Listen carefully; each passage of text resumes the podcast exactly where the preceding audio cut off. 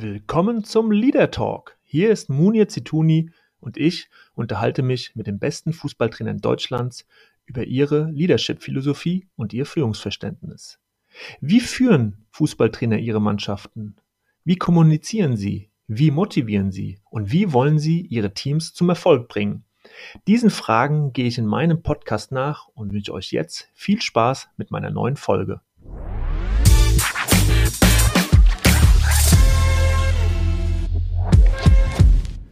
Ja, und ich freue mich heute mit Kosta Runjajic zu sprechen, Trainer aktuell vom polnischen Erstligisten Pogoń Stettin, Tabellenzweiter nach fünf Spieltagen. Und äh, Costa und ich, wir kennen uns äh, schon sehr lange und ich freue mich wirklich, dass es heute endlich mal mit dem Leader Talk klappt. Äh, Costa, hallo, ich hoffe, es geht dir gut. Du bist mir zugeschaltet aus Stettin.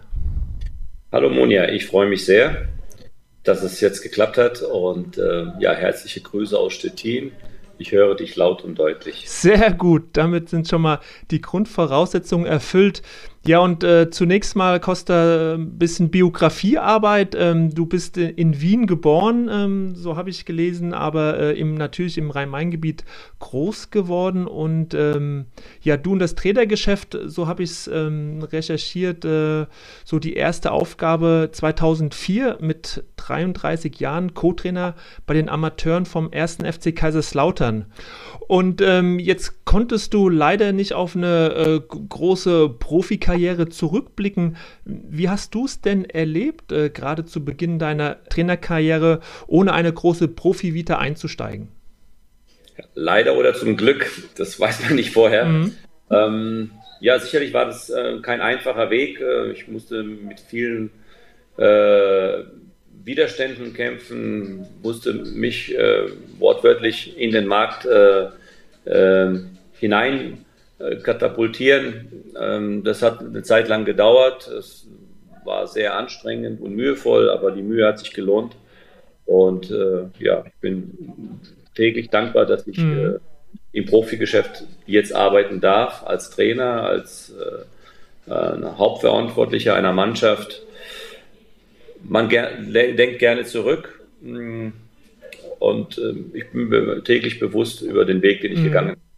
Jetzt ist es ja so, dass äh, vielleicht auch äh, heute eine andere Zeit ist. Äh, heute hat man den Eindruck, dass es für Trainer äh, vielleicht sogar ein bisschen leichter geworden ist, ohne eine eigene große äh, aktive Profikarriere in den Trainerjob hineinzustarten, wenn man sich auch die vielen Trainer in den Nachwuchsleistungszentren der Bundesligisten anschaut. Hast du auch das Gefühl, dass es früher, gerade jetzt zu deiner Zeit, als du begonnen hast, Trainer zu werden, schwieriger war, ähm, in dieses Trainergeschäft einzusteigen, wenn man keine große Vita vorzuweisen hatte? Ja, es gab ja immer Trainer, die äh, es geschafft haben, dann ganz nach oben äh, zu kommen. Christoph Daum hat sicherlich auch jetzt mhm. nicht äh, auf der höchsten Ebene Fußball gespielt. Und, äh, ich glaube, Udo Lattek ebenfalls nicht. Mhm. Kann Und, gut sein, ja.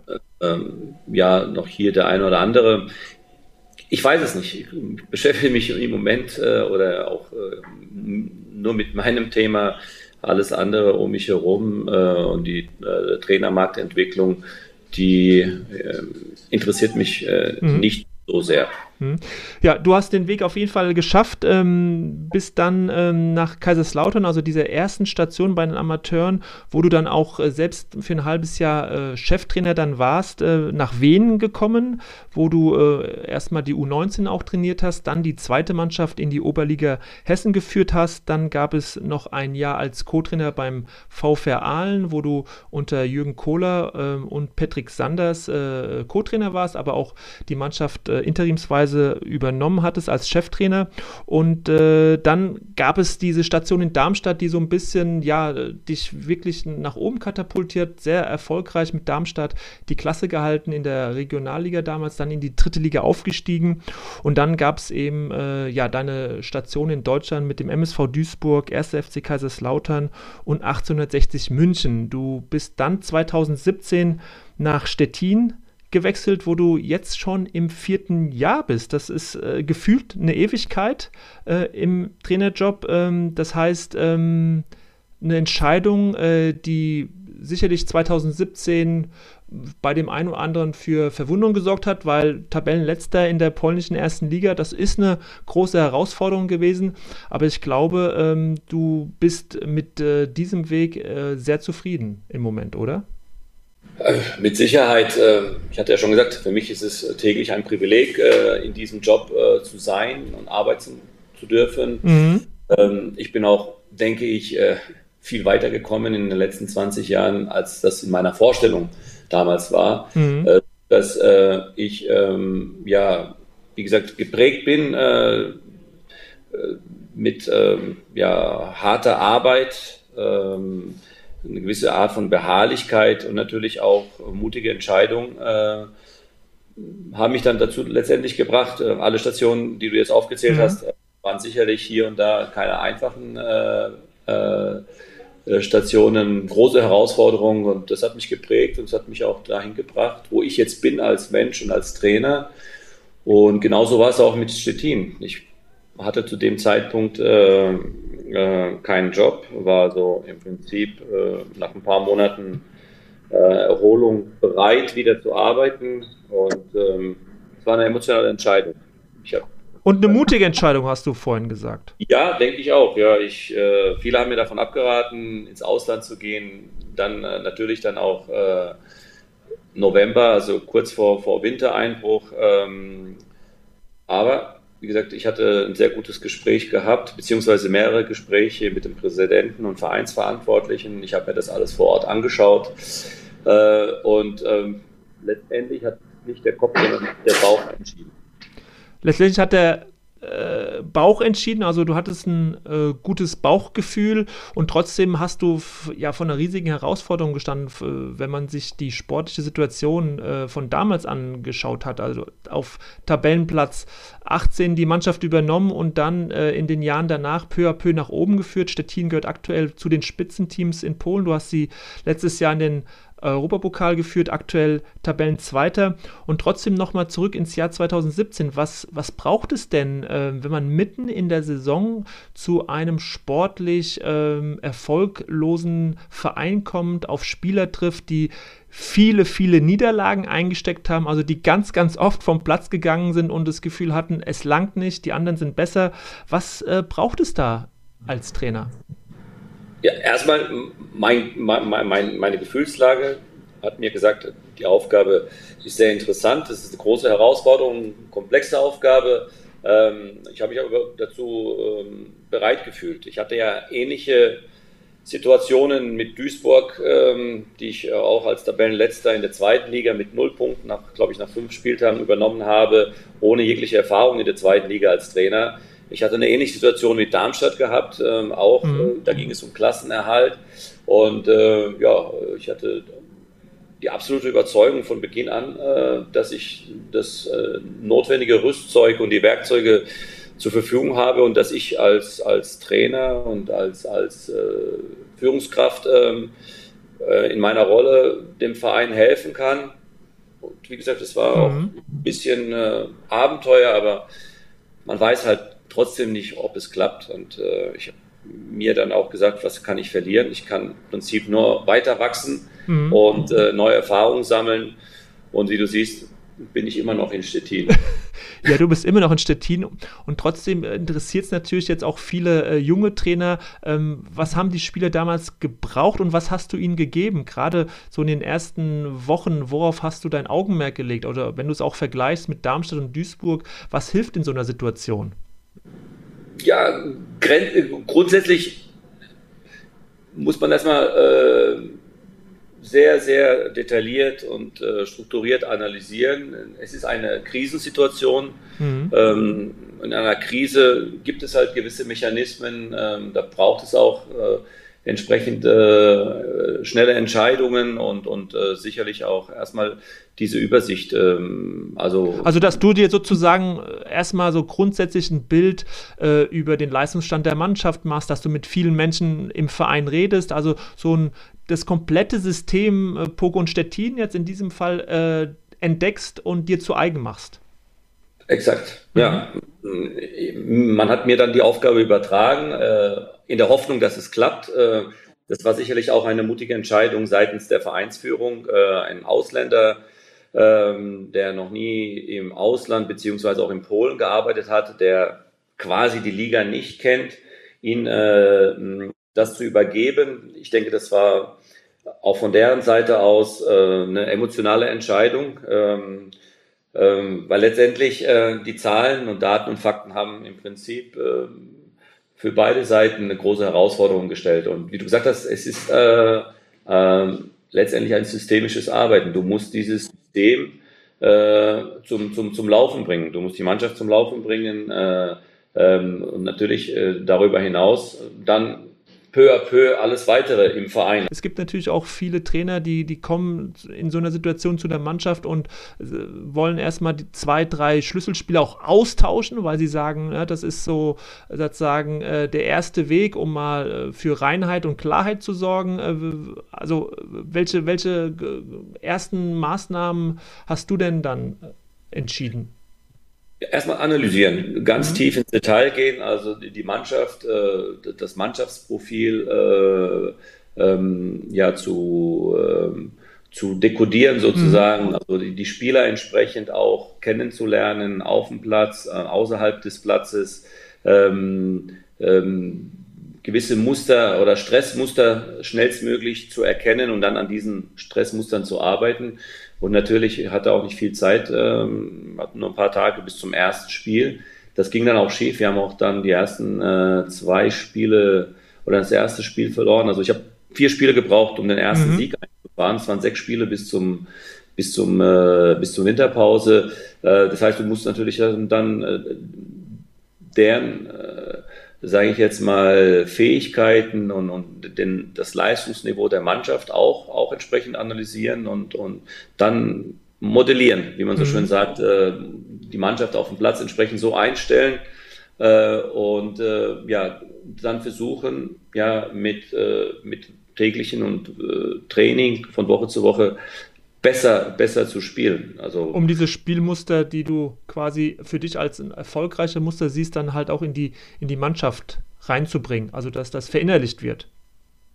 Die Situation war folgendermaßen, wir hatten, glaube ich, acht Punkte Rückstand zum Vorletzten, das heißt, wir mussten punkten, äh, wir mussten Spiele gewinnen. Äh, wie kann man Spiele gewinnen? Äh, nur durch Zufall passiert ab und zu, aber ähm, man muss natürlich auch äh, ein, eine, eine Idee und ein, mhm. ein Konzept entwickeln, äh, was auch natürlich äh, auch auf die Mannschaft zugeschnitten ist. Ähm, genau, also du sagst auf jeden Fall äh, nicht das System überstülpen, sondern du musst dich äh, an den Dingen orientieren, die da sind.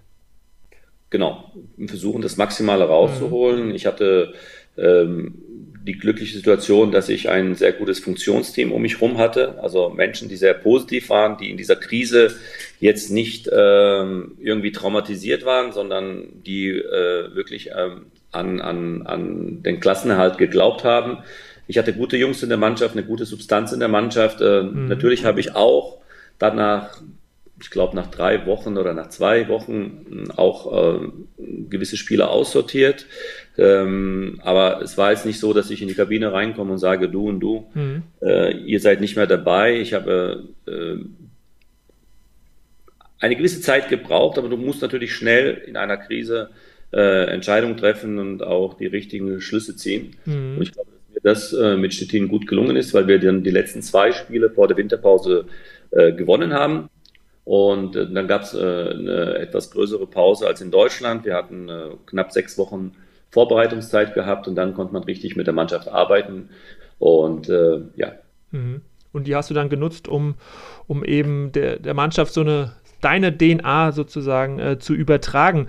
Ähm, die äh, von Land zu Land ist es ja immer mal auch unterschiedlich, äh, was Spieler äh, in dem Trainer sehen, also die Rolle von Autoritäten. Ne? Das sind kulturelle Unterschiede ähm, schon in Europa. Deswegen die Frage auch, ähm, ist die Rolle des Trainers eine, eine andere äh, im Vergleich zu der in Deutschland? Also wird ein Trainer anders angesehen? Ist es leichter, schwieriger? Wie, wie geht man mit Autoritäten in Polen insgesamt um? Ich denke, die Rolle ist ähnlich. Ähm, mhm bist äh, Trainer, du, Führungs, äh, du, bist Führungskraft, äh, du bist äh, sozusagen eine tragende Schlüsselposition im ganzen System. man richtet sich ähm, an den Trainer oder man, man, man, man, äh, man, ja, man geht seinen Weg. Man muss natürlich eine gewisse Persönlichkeit und Präsenz, eine tägliche Präsenz äh, zeigen äh, und äh, ja, die Menschen für sich gewinnen. Ähm, und du als Trainer musst dafür sorgen, Stabilität und, und, und äh, Schutz äh, im System zu gewähren. Mhm. Äh, du musst Orientierung geben und sicherlich auch äh, letztendlich dann, äh, wenn man in der Schusslinie ist, dann auch entsprechend auch gewisse Sachen aushalten und wie, wie gesagt, äh, die Mannschaft entlasten. Mhm. Aus meiner und, und mhm. da, da, da ist es im Prinzip ähnlich. hier unterliegen wir auch den, den üblichen fußballerischen Marktgesetzen. Also während meiner Zeit sind auch schon Spieler, äh, Trainer gekommen und gegangen. Mhm. Äh, ich bin jetzt ähm, fast sozusagen ein Sonderfall mit zwei, drei anderen Kollegen. Aber ich habe auch das Glück, dass ich äh, die Leute, die über mir stehen, also dass wir sehr gut zusammenarbeiten, kooperieren, mhm. uns gegenseitig vertrauen und es ist klar, und das war mir ganz wichtig, dass die ähm, Führungskompetenz ganz klar schon zu Beginn abgesteckt wurde. So, jeder weiß, was er zu tun hat, jeder weiß, welche Aufgaben er hat und äh, die respektieren wir untereinander und halten uns auch. Also eine ja. offene, klare Kommunikation vorab, äh, dass es danach auch keine Missverständnisse mehr gibt. Das ist wichtig. Mhm. Das ist wichtig, ähm, im besten Falle gleich am Anfang, mhm. äh, das entsprechend auch kommunizieren und regeln. Und ähm, dann sich dann an, an, an, an, seinen, an, an seinen Aufgaben äh, orientieren und, äh, und sich darauf konzentrieren, genau. Mhm. Genau. Und ähm, es, es, gibt einen wunderbaren Film, eine Reportage äh, im ZDF, äh, die so dein äh, Dasein, dein Treiben in Stettin wunderbar äh, beleuchtet und zeigt. Und ähm, dort äh, gibt es auch Gespräche mit Journalisten aus Stettin und der eine Journalist, der sagt so, Mensch, der, der Costa Runjad, der hat so eine ganz andere Mentalität hier in diesen Verein reingebracht. Jetzt ist das vielleicht etwas, was so nach dreieinhalb, äh, fast vier Jahren dann so plötzlich entsteht und trotzdem hast du, äh, hast du eine Antwort darauf, wenn jemand sagt, ja, wie schafft man es denn, einem Verein eine andere Mentalität mitzugeben? Du musst vor, vorweggehen, du musst äh, Womit denn? Sein. Womit denn? Ja, einmal mit, mit äh, morgens um acht anfangen und abends um acht mit der Arbeit äh, mhm. äh, ähm, die Arbeit beenden. Also ich sag mal, du musst, äh, du musst äh, dir bewusst sein, dass du, dass äh, im Prinzip sich alle an dich ausrichten. Du bist sozusagen der der, der Leuchtturm. Vorbild. Mhm. Leuchtturm. Ja, du bist mhm. Leuchtturm, ja, äh, letztendlich auch der Dirigent im Orchester. Mhm. Und ähm, du musst vorne vorweggehen. Und äh, meine, meine, mein, mein Funktionsteam hat mich entsprechend auch super äh, unterstützt. Ich hatte wirklich das Glück, dass ich gute Leute um mich hatte, die äh, ähnlich strukturiert und ähnlich denken wie ich. Und ähm, wir sind vorne vorweggegangen. Und ich mhm. habe natürlich dann letztendlich auch aus Erfahrung aus Deutschland äh, ein paar Standards hier erhöht äh, und, und habe mich dafür auch eingesetzt. Äh, war nicht immer leicht, äh, entsprechend äh, alles zu bekommen, aber wir haben uns dann peu à peu äh, in, in der ganzen Organisation verbessert. Also professionalisiert, stetig, also mit, mit viel ja. Arbeit, viel ja. Einsatz äh, ein Stück weit auch äh, ja, äh, in die Richtung äh, wirklich hochprofessionellen Fußball und, genau. und, ihr habt es dann als Vorbilder auch, auch vorgelebt. Äh, da gibt es ähm, einen wunderbaren Satz, der total gut da jetzt reinpasst, Costa. Der Albert Schweitzer hat mal den Satz gesagt, ähm, mit gutem Beispiel vorangehen ist nicht nur die beste Lösung, ähm, andere Menschen zu beeinflussen, sondern es ist die einzige Lösung. Also ähm, er setzt, so wie du es jetzt auch beschreibst, ganz klar darauf, um in der Gesellschaft oder in Gruppen Veränderungen herbeizuführen, braucht es einfach Vorbilder, die vorangehen und die äh, eben den, den anderen äh, zeigen, wie es geht und sie dadurch mitziehen, inspirieren, motivieren. Klar, das ist, das ist, das ist auch mein Ansatz. Dennoch denke ich auch, dass es wichtig ist, dass man die Menschen äh, oder, oder sagen wir, die, die Mitarbeiter und äh, die Personen um dich herum auch äh, Freiraum gibt und ihnen mhm. auch Verantwortung übergibt. Also letztendlich ähm, habe ich das auch von Anfang an auch so getan. Ich habe gesagt, okay, ihr habt mein Vertrauen, äh, ich schaue mir das an, wenn mir irgendetwas nicht passt oder irgendetwas aus meiner Sicht nicht so läuft, wie ich es gern hätte, beziehungsweise wie, es, wie ich es für richtig halte, ähm, dann werden wir auf jeden Fall äh, darüber reden und ähm, darüber diskutieren und gucken, wie wir es dann optimieren können. Und äh, ich bin jetzt nicht allwissend, aber ich denke, dass das auch meine Stärke ist, dass ich so eine ganzheitliche Übersicht habe, also nicht nur was die Mannschaft angeht, sondern Funktionsteam, aber auch, wie gesagt, ich habe viele Impulse auch im Verein gesetzt ähm, und habe mich da ähm, eingebracht, äh, auch teilweise ungefragt. Ähm, manchmal ist es dann auch sicherlich nervig für unseren Präsidenten,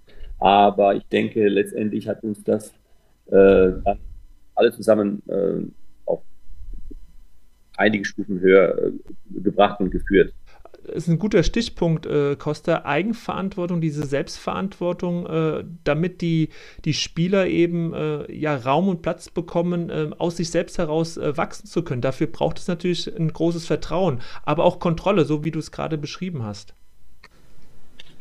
So ist es.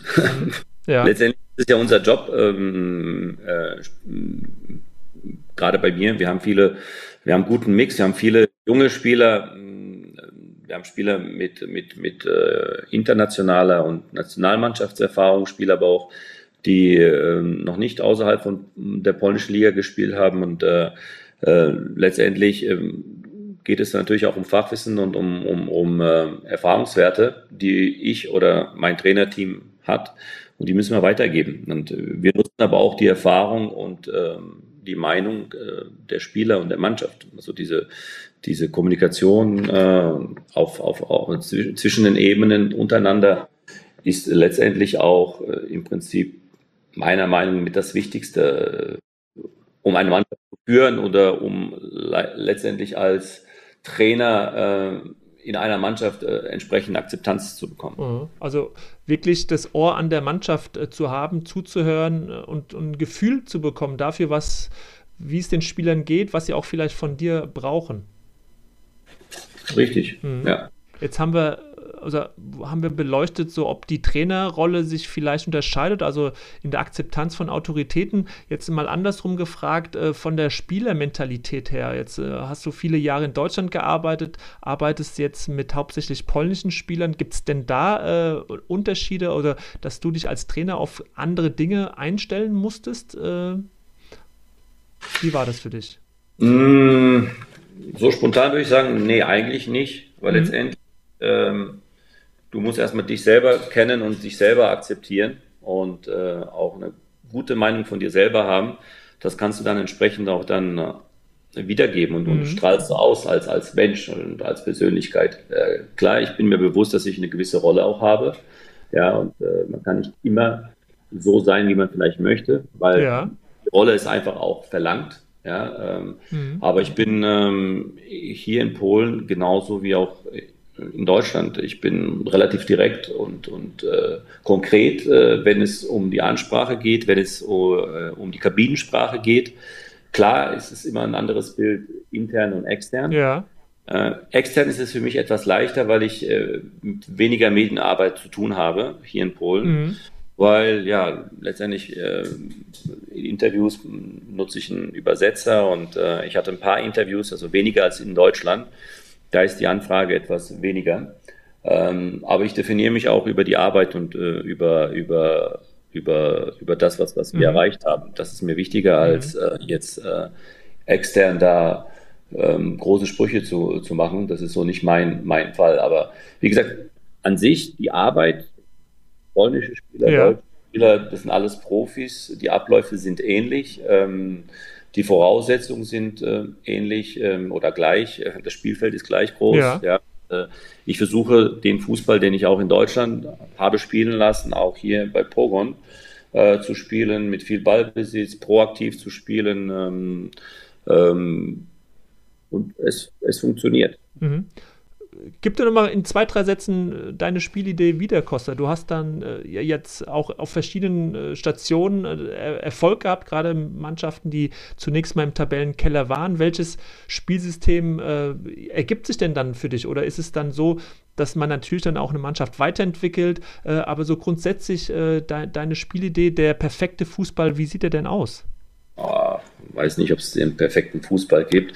Äh, für mich ist es wichtig, eine, eine, gewisse Ausrichtung zu haben. Das heißt, ähm, das System ist nicht entscheidend, mhm. äh, wobei ich in der Regel äh, zu 90, 95 Prozent mit einer Viererkette gespielt habe. Mhm. Aber darüber hinaus geht es immer um, um die Interpretation der jeweiligen Position, um, um die Ausrichtung. Also ich versuche hoch zu verteidigen. Das heißt, dass die letzte Linie äh, so weit wie möglich nach vorne rückt. Mhm. Ähm, nach vorne zu verteidigen. Also das ist so ähm, ein, ein Ansatz, dass wir Gegenpressing spielen, äh, situativ natürlich, und bei Ballbesitz, dass wir ähm, versuchen, über, über, über, über gewisse ja. Muster zum Erfolg zu kommen. Also nicht nur lang und zweiter Ball und, und ich, auch kein Konterspiel, Konterspiel sondern mhm. einfach über, über, über Passspiel, über Passkombinationen ins letzte Drittel zu gelangen, um Tore zu erzielen. Und das ist natürlich ähm, vielleicht auch hier und da mal eine ganz große Herausforderung, weil letztendlich für, für das letzte Drittel brauchst du dann auch entsprechende individuelle Qualität. Klar. Daran arbeiten wir und ähm, ja, bisher funktioniert es gut. Du wirst nie alle glücklich äh, und zufriedenstellen. Äh, manche sagen zu viel Pässe, zu viel ja. Querpässe auf der anderen Seite, ähm, ja, das ist mein, mein mhm. Ansatz, unser Ansatz und die Spieler äh, wollen das auch spielen und fühlen sich auch wohl. Ähm, letztendlich, äh, das ist auch dann wichtig, weil da höre ich auch immer hinein und wenn es mal ein, zwei Spiele nicht funktioniert, dann äh, ist für mich und für uns immer wichtig, ähm, warum es nicht funktioniert hat. Also das, da geht es nicht um das reine Ergebnis, sondern ob wir auch das umsetzen, was wir uns vornehmen. Mhm. Also das ist für mich wichtiger als das Ergebnis. Mhm. Mhm. Absolut. Und ähm, wenn du jetzt äh, auch hat Polen natürlich auch durch den Wechsel von Lukas Podolski jetzt hier in Deutschland einiges an, an Presse bekommen. Du hast äh, Sicherheit auch, äh, dein Weg wurde von vielen großen überregionalen Tageszeitungen auch beleuchtet. Das ZDF hat über dich berichtet. Wie, äh, wie siehst du denn im Moment die polnische äh, erste Liga, das, das Spielniveau, äh, die Spielerqualität? Ähm, äh, ist für dich sozusagen Polen äh, ein Land, das noch eine große Perspektive hat. In Stettin wird gerade ja auch ein, ein, ein, großes, neues, modernes Stadion gebaut. Ihr baut, äh, ich glaube, es ist schon fertig, ein, ein neues Leistungszentrum. Also äh, viele Dinge, die äh, nach vorne gerichtet sind, die für Modernität stehen. Wie schätzt du den polnischen Fußball ein im Vergleich zu dem, was du aus Deutschland kennst? Äh, generell Polen ist ein, äh, eine Sportnation, also nicht nur im Fußball sehr erfolgreich. Ähm, ich, Vergleich zu, zu, machen ist nicht einfach und auch äh, nicht immer ja. förderlich, ähm, weil letztendlich, es geht ja auch immer um Anpassung. Ich, ich glaube, dass äh, zwei, drei Mannschaften aus Polen mhm. auch in der Bundesliga äh, äh spielen können äh, mit einer gewissen Zeit an Anpassung. Mhm. Ja, genauso ist es auch, dass äh, hier und da vielleicht auch die eine oder andere Mannschaft in Deutschland ihre Probleme hätte, in der Extraklasse zu spielen. Also es ist mhm. eine sehr körperliche unter Liga. Ähm, wird sehr Körperlich. Viel, mhm. ja, ja, körperliche Liga. Äh, wenn man es vergleicht, man könnte eher sagen, ja, es ist, es ist etwas äh, im Vergleich zu ziehen, vielleicht zur, zur deutschen zweiten Bundesliga, mhm. also sehr orientiert. Ähm, ähm, aber wir haben in, in Polen ähm, sehr viele gute junge Talente. Polen ähm, exportiert sehr viele Spieler. Italien, in Deutschland gibt es ja auch den einen oder anderen. Ähm, ja. polnischen Vereine haben sich äh, in den letzten Jahren äh, strukturell wesentlich verbessert bezüglich Nachwuchsleistungszentren. Äh, also es, es, wird von Jahr zu Jahr professioneller und äh, die Liga ist sehr gut organisiert. Äh, das Medien ähm, ähm, Thema ist auch äh, ja, ähnlich wie in Deutschland. Du stehst unter Druck natürlich, klar. Unter Druck, ja, du musst, du musst liefern, du musst Leistung bringen, du, du musst deinen Vertrag erfüllen, ja, du musst äh, äh, im Prinzip genau das Gleiche. Mhm. Genau das Gleiche. Und wenn du jetzt gerade so den medialen Druck mal ansprichst, äh, zu Beginn hat keiner ja was von dir erwartet, sondern du bist als Retter verpflichtet worden und die, die Freude war groß, als es dann mit dem Klassenerhalt 2017, äh, 2018 geklappt hat. Jetzt spielt ihr mit Pogon in der Spitzengruppe. Es wird immer äh, mehr vom ersten Meistertitel für Stettin geträumt. Merkst du so ein bisschen, dass du gerade auch in Richtung Punkto Erwartung äh, was machen musst nach außen oder ist das Thema in Stettin äh, keine, keines? Mit Sicherheit ähm, ist die Erwartungshaltung gestiegen. Pogon ist äh, ein spezieller Fall. Wir sind einer der wenigen äh, Mannschaften, die noch keinen einzigen Titel in der Historie geholt haben. Also kein Pokalsieger oder Ligapokal oder Meister. Das ist so ein bisschen was, was die Fans natürlich dann äh, immer äh, zum Thema machen und äh, die wollen dann endlich Natürlich. dann den, den ersten Titel holen. Ähm, ich weiß und wir wissen, dass äh, so ein, ein, ein, ein, ein Titel nicht zu 100% planbar ist. Gewisse Erfolgsfaktoren sind immer damit verbunden, aber ähm, wir sind gut beraten und wir haben das auch in den letzten äh, Jahren so gemacht, dass wir versucht haben, uns stetig weiterzuentwickeln. Das ist uns gelungen. Mhm. Äh, wir arbeiten weiterhin an der Struktur noch immer ja. nicht durch. Wir wissen aber auch, dass die, äh, ja, dass die ähm, Erwartungshaltung entsprechend groß ist. Die Stadt hat sehr viel jetzt investiert in dem Stadion, mhm. äh, im Jugendleistungszentrum. Äh, wir haben schon oben mit, an, äh, mit, also wir haben schon oben geschnuppert sozusagen. Äh, haben letztes Jahr nach 20 Jahren äh, den dritten Platz, also einen Podiumsplatz äh, und auch damit verbunden äh, einen Platz für die Conference, Conference League Quali geschaffen. Und äh, dementsprechend schön wäre es, wenn wir uns dieses Jahr ja. steigern könnten. Aber da gehören viele Sachen dazu. Natürlich, Glücksfaktor ist auch wichtig. Es muss viel, viel passen, viel funktionieren, damit wir die zwei, drei großen Vereine auch äh, mhm. überholen können in einer Saison, wie Lech Poznan oder Legia Warschau. Mhm. Lech Poznan hat dieses Jahr 100-jähriges Jubiläum. Die haben entsprechend auch jetzt äh, Spieler verpflichtet. Ja. Klar, klare Ausrichtung der Meistertitel, aber wir werden sehen, ob das Ihnen mhm. Wir werden sehen, wie weit wir kommen. Mhm.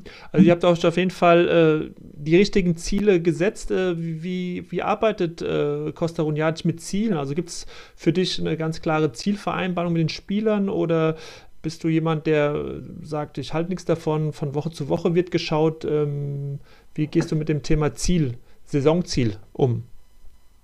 Äh, ja, Saisonziel generell wird das erstmal mit dem Verein besprochen. Ähm, gewisse Sachen halten wir auch intern. Mhm. Was ja auch ähm, wichtig ist, ja. Mhm.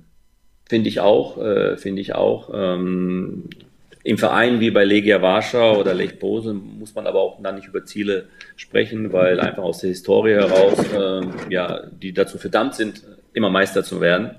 Ähm, bei uns ähm, ist es unterteilt. Wir wollen uns als Verein generell entwickeln, äh, weiterentwickeln. Wir haben eine sehr starke Akademie mit die Beste in Polen. Das heißt auch äh, junge Spieler äh, an den Profibereich heranführen, ähm, Spieler dann entsprechend so zu entwickeln, dass man auch dann Mehrwert für den Verein schafft. Und was äh, ist das offizielle Ziel, was du vielleicht nach extern dann so ausgeben kannst? Also was, wozu habt ihr euch äh, nach außen hin äh, committed? Gibt es da äh, eine, eine, Sprachregelung oder äh, ist wir wollen, wir wollen, äh, wir wollen unter den Top-Mannschaften sein. Mhm. Das wir jetzt dann für dich definieren, was das bedeutet. Mhm. Ähm, wir wollen ähm, weiterhin wachsen als, als, als Verein und Spieler entwickeln. Das ist nicht immer leicht, aber bisher ist es uns sehr gut gelungen in den letzten Jahren. Wir haben sehr viele Spieler äh, ins Ausland äh, gebracht und äh, ja, weiterhin äh, äh, als Einheit zu funktionieren. Das heißt Verein, Team, Funktionsteam ähm, und nach außen dann im Prinzip vorbildlich zu sein und äh, entsprechend ähm, entsprechende Botschaften zu senden, wie Pogon Stettin, für was Pogon für Stettin steht und wie wir sind und was wir sind. Mhm. kannst du da kurz nochmal, finde ich sehr schön, also ne, dass ihr euch Gedanken auch macht, was, was, was senden wir aus, wofür wollen wir als Verein stehen. Du sagst es schon, so die Jugend auch, Jugendspieler aus dem eigenen Verein, also da geht es ja auch um Identifikation, um äh, Jugend nach vorne zu bringen, zukunftsorientiert. Äh, Gibt es noch ein, zwei Schlagwörter, womit du gerne äh, Pogo und Stettin in Verbindung bringen willst in der öffentlichen Wahrnehmung, eure Stadt, euer Verein? Äh, ja, wir sind ja äh, geografisch etwas abseits. Ja. äh, Fußball spielt sich mehr in, die, äh, in, anderen Regionen ab. Also wir sind da sozusagen das Holstein-Kiel. das Flaggschiff da oben. Mhm. Deutschland, genau. Und äh, dementsprechend war Pogo immer so ein bisschen äh, etwas Besonderes. Ja. ja. Ähm, das Besondere ist sicherlich auch, dass wir im Durchschnitt über 550 Kilometer anfahren müssen. Klar, logisch. Das mhm. äh, ist, ist echt mit vielen Reisen verbunden und die Mannschaften, die dann zu uns kommen, haben natürlich auch äh, keine auf Lust mhm. auf, diese, auf diese Fahrt. Äh, so dass natürlich äh, wir wollen äh, eine gewisse Heimstärke weiterhin äh, forcieren und ausbauen dass es den Mannschaften ja schon, bevor sie in den Bus steigen, übel wird, zu sagen, ja, fahren jetzt äh, 600, 700 Kilometer, äh, acht Stunden mit dem Bus und äh, kriegen da einen auf die Mütze und fahren dann wieder acht Stunden zurück. Also wir wollen schon unsere, unsere, unsere, unser, unser neues Stadion und äh, ja, unser Verein entsprechend auch so vertreten. Mhm. Äh, mit äh, entsprechender Energie und entsprechendem Einsatz. Also Pogon steht für guten Fußball. Das mhm. war schon vorher so, aber nicht nur jetzt guter Fußball, sondern auch entsprechend erfolgreich mit der entsprechenden Leidenschaft ja. Fans von uns, ähm, mhm. dass man dann so ein bisschen der Outsider auf dem Platz mhm. äh, das Wirken als Outsider wiedergibt. Mhm, das, genau, okay. Und ähm, wenn du von Zusammenhalt redest, dann, dann denke ich auch äh, an den familiären Zusammenhalt. Äh, bei dir ist es jetzt so, auch wie bei vielen anderen Trainern, die äh, eine Stelle annehmen im Ausland. Äh, deine Familie lebt im, im, äh, im Rheingau und äh, du pendelst seit 2017 ähm, zwischen Deutschland und Polen. Das ist eine, eine, Situation, die viele Trainer kennen, ähm, die auch nachvollziehbar ist, weil man ja auch oft nicht weiß, wie lange bleibe ich in dieser Stadt, im Land äh, etc. Trotzdem natürlich auch äh, eine Belastung. Ähm, ist das ein Thema, was in der Öffentlichkeit ähm, viel zu klein gefahren wird, weil so der familiäre Rückhalt ja doch ein wichtiger ist? Äh, wenn man äh, gerade nach Spielen oder unter der Woche einfach auch mal die, die persönliche Begegnung mit seinen Liebsten bräuchte. Wie, wie gehst du mit diesem Thema um?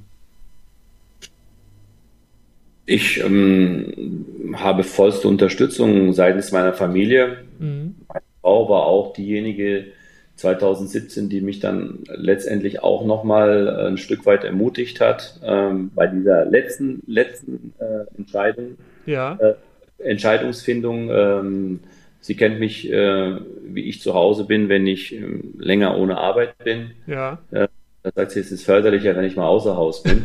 okay. Äh, weil ich ja mit Leidenschaft mhm. natürlich diese äh, lebe und äh, ja auch sehr viel dafür getan habe und investiert habe und mir auch dieser Beruf Spaß macht. Ähm, dementsprechend, die Kinder sind jetzt schon groß, sie fühlen sich sehr wohl im Rheingau. Das ist sozusagen äh, ihr Mittelpunkt und Lebensoase. Ja. Ähm, da lässt es auch wirklich aushalten, so dass ich das, wenn ich das Gefühl habe, und das habe ich, dass es denen gut geht, dass die glücklich sind und dass sie auch ein paar Tage ohne mich auskommen können, dann ist es äh, eine Win-Win-Situation. Ähm, sicherlich am Ende gibt es immer Momente, ja. wo es einem schwerfällt, ähm, als, äh, als Familienvater oder Ehemann so weit von zu Hause Natürlich. entfernt zu sein weil das sind knapp 800 Kilometer. Das ist nicht einfach mal so ins Auto steigen äh, für einen Kaffee, mhm. äh, sondern schon dann planen und ähm, äh, sicherlich auch für meine Frau. Aber wir haben uns, äh, wir haben einen Deal, wir haben eine konkrete Vereinbarung und ähm, es läuft und wir sind zufrieden, so wie es ist. Mhm. Was nicht heißt, dass es vielleicht bei immer so sein wird oder vielleicht bei einer anderen Station auch so sein wird, dass äh, die Familie dann getrennt ist. Mhm. Ja, natürlich spielen die Dinge auch im Außen eine Rolle, die jetzt nicht äh, in deinem Einfluss sind, aber ich denke, der Satz, alles äh, Denkbare ist machbar, das ist ein sehr schöner Satz. Äh, und ähm, ja, möchte jetzt schon, Costa, zur, zur letzten Frage kommen, nach äh, 46 sehr intensiven Minuten. Ähm, die Frage, die ich jedem Trainer bei mir im Leader Talk stelle: Ja, drei Trainer, die, die dich besonders beeindruckt haben, geprägt haben. Welche drei Trainer würden dir da jetzt einfallen in der losen Reihenfolge? Mm, zwei fallen mir auf jeden Fall ein. Einmal ist es äh, der Christoph Daum ja. Äh, durfte ihn kennenlernen, persönlich kennenlernen während meines äh, Fußballlehrerpraktikums. Er war damals äh, bei Fenerbahce Istanbul äh, tätig und äh, ich hatte durch äh, Kontakte von Freunden über Freunde den Kontakt mit Christoph Daum herstellen können, hatte seine Nummer bekommen, seine Telefonnummer aus seiner Trainerkabine äh, in Istanbul und ähm, ja. Gleich gesagt, ja, komm vorbei. Äh, sehr gerne, dass er mir diese Möglichkeit ergeben, äh, äh, dass sich diese Möglichkeit ergeben hat. Wie gesagt, zu dem Zeitpunkt hatte ich jetzt nicht so waren nicht so viele Türen offen, ich mhm. hatte auch nicht so viele Leute gekannt. Und äh, das war für mich ein, ein, eine große Erfahrung, ein großes Erlebnis und äh, der Austausch mit ihm. Und das war für mich vorbildlich. Und deshalb ist es bei mir auch ganz klar, wenn Trainer anfragen, ja. Trainer anfragen, zum Praktikum nach Stettin zu kommen, äh, sich das Training anzuschauen, ab und zu sogar mal auf dem Platz zu sein. Das ist für mich ganz normal, weil ich das als sehr, sehr, sehr wichtig empfinde. Ähm, er hat mir auch viel Werkzeug mitgegeben und äh, viele Unterlagen, äh, persönliche Unterlagen so aus, aus, aus mhm. seiner Trainertätigkeit, die ich heutzutage nochmal äh, ab und zu mal reinschaue und nutze. Also das ist für mich äh, auf jeden Fall jemand, ähm, der, der mir und mit dieser Geste sehr geholfen hat. Und was und hast du besonders äh, mitgenommen? Also gibt es so eine Sache, die, die, die dir besonders imponiert hat an Christoph Daum? Ja, das Gebot der Schriftlichkeit, das ist ganz wichtig, äh, okay. dass man dass man, wer schreibt, der bleibt, hat er gesagt. Und äh, ich war auch entsprechend vorbereitet. Also ich hatte Papier und Stift dabei gehabt äh, in, in meiner Trainingshose. Mhm. Und da ist schon was Wahres dran. Ähm, ähm, er ist sehr strukturiert, äh, sehr detailversessen, äh, sehr gut vorbereitet, sehr gut informiert. Und äh, ich denke, dass ich äh, zum Teil ähnlich arbeite. Mhm. Ja, also das, Christoph Dahm auf jeden Fall und Jürgen Klopp. Ähm, ich hatte, als ich noch Amateurtrainer war und in Wiesbaden gelebt habe, ja. Ähm, zu Beginn Jürgen Klopps Ära, als er Trainer wurde, äh, war ich äh, sehr oft bei den Trainingseinheiten, habe mir sehr viel angeschaut. Ich habe generell sehr viel durch Beobachten gelernt. Und ähm, ja, wir kennen ja seinen Weg, den er gegangen ist. Äh, und er ist äh, trotz, trotz aller ähm, ja. Erfolge ähm, immer noch Mensch geblieben, mhm. So wie er ist. Und äh, ja, äh, ich, ich, durfte bei ihm auch über die Schulter schauen als er in Mainz Trainer war. Und ähm, ja, das sind so Trainer, die, die äh, vor der ich große mhm. Achtung habe. Mhm. Ähm, aber auch ähm, es gibt so viele, so viele, so viele äh, Trainer, von denen man lernen kann. Ähm, wenn man nicht die Gelegenheit, dass man einen Mentor hat oder, oder persönlich mit jemandem sich austauscht, dann kann man natürlich äh, viele andere Wege nutzen. Ich schaue mir sehr ja. viele äh, Dokumentation an. Es gibt auch äh, sehr viele gute äh, Berichte über Trainer mhm. und Trainerarbeit ähm, und da kann man einiges äh, mitnehmen und anschauen und äh, entsprechend dann für seine Arbeit nutzen und umsetzen. Absolut. Und man lernt ja nie aus und äh, die, die Quellen sind vielfältig, äh, Bücher, Filme oder natürlich auch, wenn man mal auch nicht im Job ist und das hast du, glaube ich, auch sehr genutzt, immer äh, in seinen ja, Freiräumen dann äh, eben zu schauen, dass man äh, sich weiterbildet und anderen Trainern dann auch zuschaut, äh, was sich so insgesamt auch auf dem Gebiet der Trainingsentwicklung auch tut. Also das natürlich das hilft immer, sich, sich weiterzubilden, weiterzukommen und ähm, ja, und äh, ich wünsche dir jetzt an dieser Stelle, Costa, dass vielleicht der Traum in Stettin äh, ja, umgesetzt wird, dass ihr tatsächlich den ersten Titel in eurer Vereinsgeschichte gewinnt. Es wäre ja wie man auch immer das ausdrücken will, ein toller Zwischenstep für den Verein oder auch ein krönender Abschluss für dich, wenn es dann woanders hingeht. Alles ist denkbar und machbar. Von daher von meiner Seite aus alles, alles Gute jetzt für diese Saison und äh, freue mich dann demnächst äh, mit dir auch wieder zu sprechen. Vielen Dank, Costa. Ja, vielen Dank und wenn du mal in Berlin bist, äh, der Weg nach Stettin ist nicht weit. Herzlich willkommen. Sag Bescheid. Sehr gerne, Costa. Zwei Stunden, glaube ich, ne? Äh, je nachdem, wie du fährst. Also man schafft es auch in 60, Minuten. okay. das ist dann für die, für die Schnellfahrer. Unterwegs.